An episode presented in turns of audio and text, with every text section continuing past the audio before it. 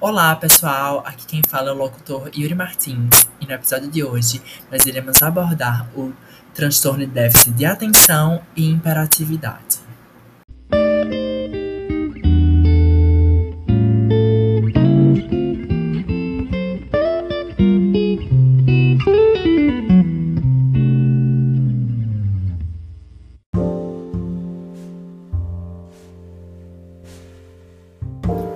O TDAH, ou transtorno de déficit de atenção e hiperatividade, é um distúrbio neurobiológico que se caracteriza por sintomas de desatenção, desassossego e impulsividade.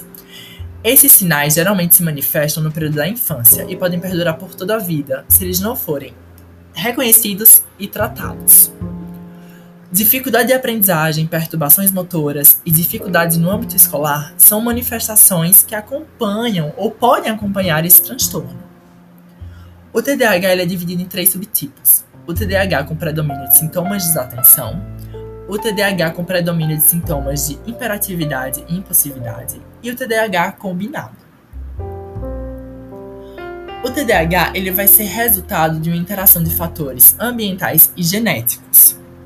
Segundo alguns pesquisadores, alguns eventos pré ou perinatais, como por exemplo, o baixo peso ao nascer, a exposição ao álcool ou a cigarros durante o período da gestação podem aumentar o risco de desenvolvimento do transtorno. No que se refere aos estudos da genética, sabe-se que o risco da recorrência do, TDAH entre pais e irmãos é cerca, é cerca de cinco vezes maior que a prevalência na população no geral. Embora esses trabalhos demonstrem uma certa existência de contribuição genética, ainda não se sabe qual gene ou qual sequência de genes é realmente o causador do desenvolvimento do transtorno. Há dois grupos de pesquisas atuais que tendem a desvendar as causas do transtorno.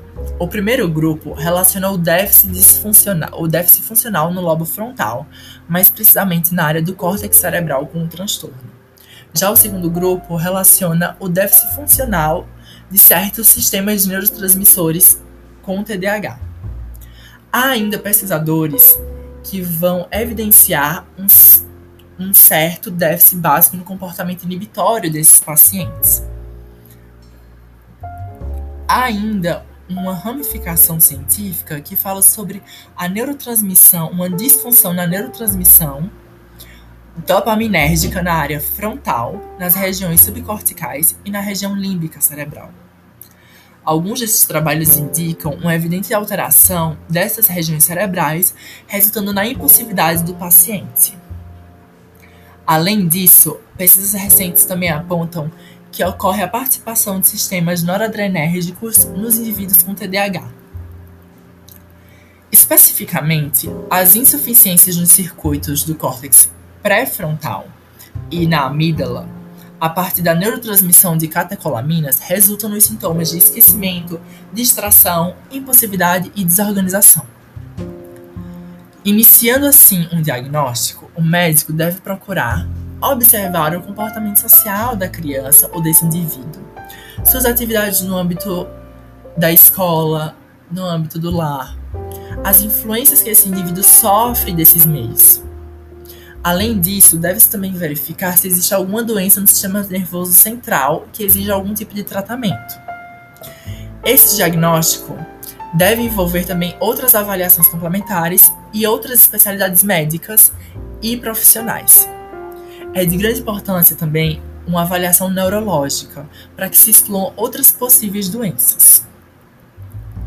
Por se tratar, de, por se tratar de, um, de um transtorno que, na maioria das vezes, envolve a multiplicidade de sintomas de diagnóstico, é necessário profissionais como médicos, psicólogos, psicopedagogos e neuropsicólogos.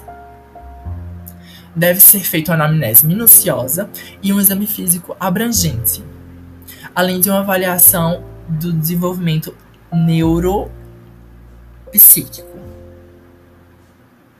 Além disso, deve-se também avaliar o rendimento pedagógico desses indivíduos, através de dados que podem ser recolhidos com professores e pedagogos. O tratamento do TDAH abrange várias abordagens, incluindo intervenções psicossociais e também psicofarmacológicas.